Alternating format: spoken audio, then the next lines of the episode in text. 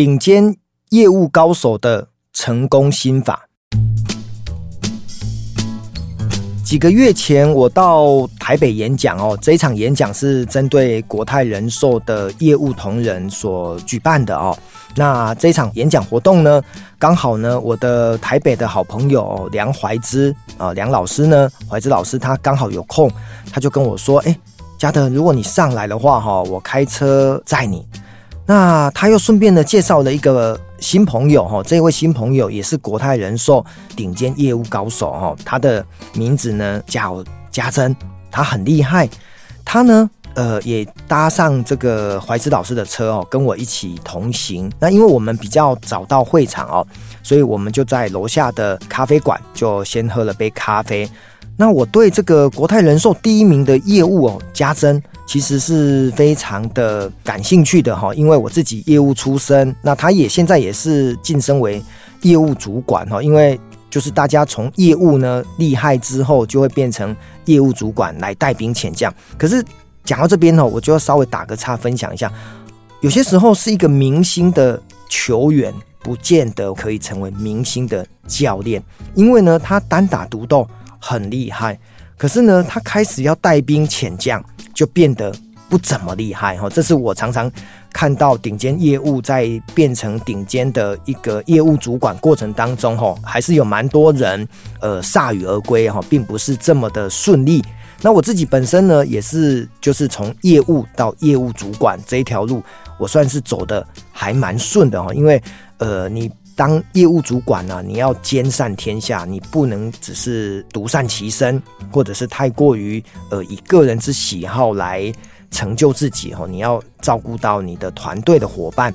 所以呢，我就问这个家珍说：“哎，你怎么能够成为国泰人寿的第一名的一个业务呢？”哦，因为这个问题呢，我就这样子丢给他。哦，那我们在咖啡馆里面呢，就开始这样子聊了起来。那聊了大概半个小时吧。哦，我听出三个成功的心法。第一个就是信念。啊，我觉得做业务要有一个很强的信念。哦，不管你卖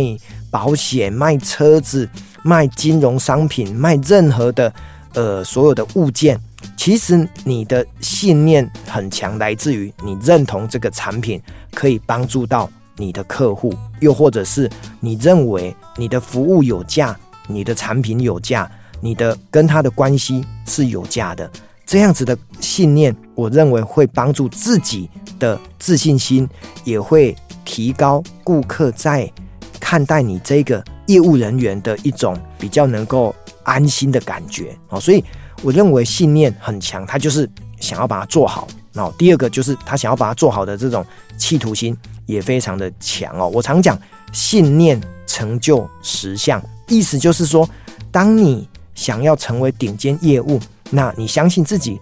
可以很厉害。那当然，你一定是相信公司、相信产品、相信自己。哦，那这里面呢，包括你要很勤劳啦，你要有创意啦，你要懂得顾客介绍。哦，这个当然都呃不在此论述。所以，很强的业务的信念就是你要成为。第一名，或者是你要呃让自己呢呃设定多少的目标去达成，我觉得这是我看到他的第一个成功要素。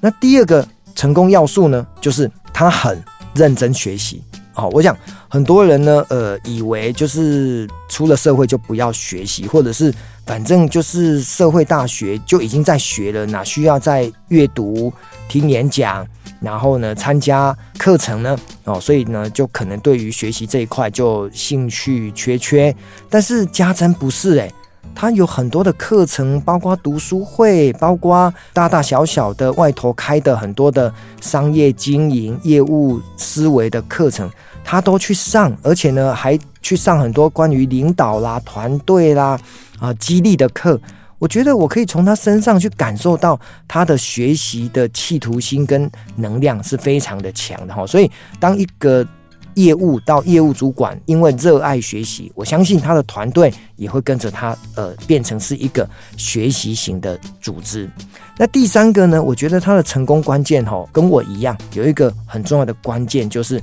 呃，虽然我们是领导者，是一个 leader，但是呢，身先士卒很重要。可是等到有镁光灯，等到有所谓的一个团队的好处的时候，他是非常愿意把机会让给他的伙伴。哦，意思就是说，他的一个团队其实是他很重要的一个家。哦，意思就是说，一个人的成功或许不足以支撑他的团队的成功，可是所有团队的人，大家呢都很开心的工作，或者是大家都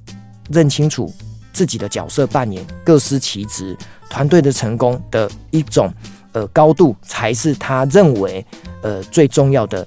业务主管的角色。在这个地方，或许就是关键，就是他的大气，或者是他的不自私，让更多人愿意来追随他。哦，所以他的成功心法，我再讲一遍哦，很强的一个成功的信念。第二个呢，他的持续的学习。第三个呢，他有一种。母爱的光辉，或者是他有一种包容的对于团队的爱的给予跟付出，这三件事情是我那一天跟他在喝咖啡的过程当中所看到的鲜明的特质。我觉得这个在业务的过程当中，如果你也能够保有这三个好的特质，应该让自己成为顶尖业务也不会太困难。